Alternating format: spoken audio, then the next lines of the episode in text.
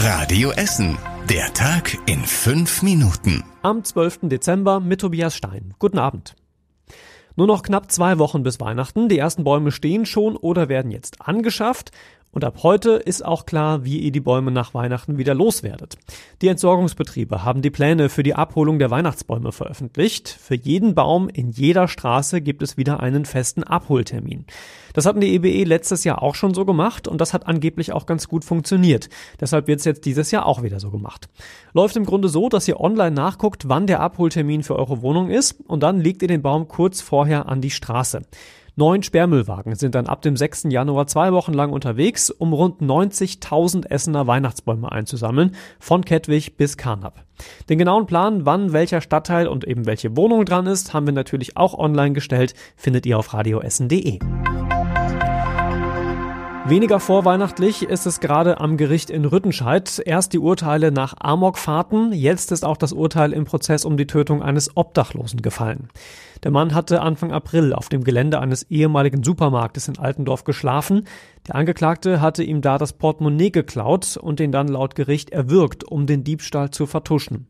Besonders tragisch dabei ist, dass es am Ende um 150 Euro ging, die in dem Portemonnaie waren, also eigentlich keine Summe, für die ein Mensch einen anderen umbringt. Sechseinhalb Jahre muss der Angeklagte jetzt wegen Totschlags ins Gefängnis und muss außerdem auch in psychiatrische Behandlung. Gestern Abend haben wir uns in unserem Podcast schon über die Einigung um den Obststand auf der Kettwiger Straße unterhalten. Jetzt ist klar, dass die Pläne noch deutlich weitergehen. Der Obststand kommt ab Januar auf den Willy-Brandt-Platz und wird da dann ab dem Frühjahr Teil eines wöchentlichen Frischemarktes. Der soll dann den ganzen Tag auf dem Willy-Brandt-Platz sein. Später soll es dann auch noch einmal im Monat einen Feierabendmarkt geben. Das Konzept soll in den nächsten Wochen noch ausgearbeitet werden und den Willy-Brandt-Platz insgesamt dann deutlich aufwerten. Natürlich haben wir uns heute auch noch mit den Ergebnissen aus der Ratssitzung beschäftigt. Die umstrittenste war sicher die zu den sieben neuen Wohnflächen. Die jetzt für den Wohnungsbau freigegebenen Flächen sind in Huttrop, in Altendorf, Altenessen, Katernberg, Schonnebeck und Freisenbruch und eine ist auch an der Raterstraße in Harzopf. Sie war besonders umstritten. Mehrere Bürgerinitiativen hatten sich zuletzt dafür eingesetzt, dass die Fläche unbebaut bleibt. Wie es aussieht, jetzt ohne Erfolg.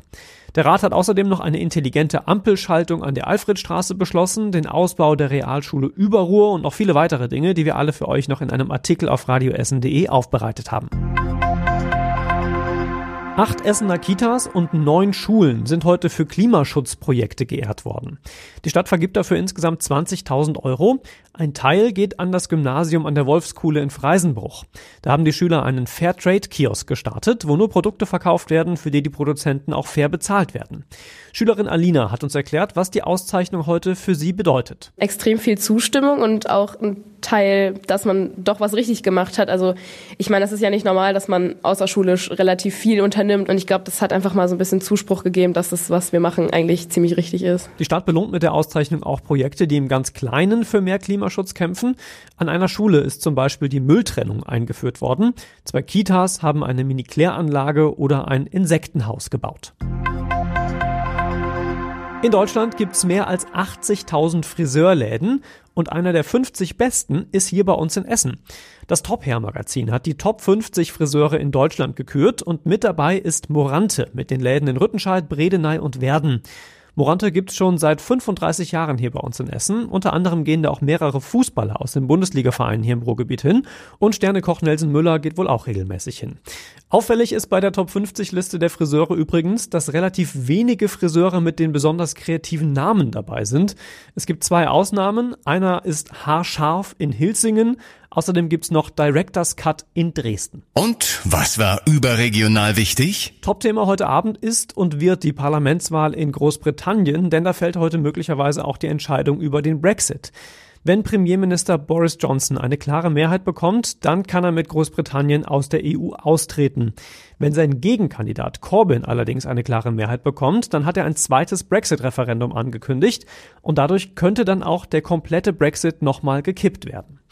Außerdem hat der neue Armutsbericht des Paritätischen Wohlfahrtsverbandes heute Schlagzeilen gemacht, denn wir hier im Ruhrgebiet sind zumindest statistisch das Armenhaus Deutschlands.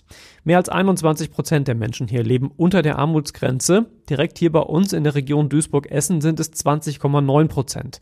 Das heißt, dass jeder Fünfte hier weniger als 60 Prozent des Durchschnittshaushaltseinkommens zur Verfügung hat. Und zum Schluss der Blick aufs Wetter. Morgen bleibt es meistens bewölkt und es kann immer wieder auch mal Regen geben.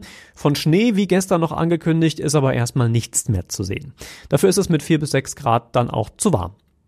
Die nächsten aktuellen Nachrichten hier bei uns aus Essen gibt's morgen früh ab 6 bei Radio Essen. Erstmal jetzt aber einen schönen Abend für euch und später auch eine gute Nacht. Das war der Tag in fünf Minuten. Diesen und alle weiteren Radio Essen Podcasts findet ihr auf radioessen.de und überall da, wo es Podcasts gibt.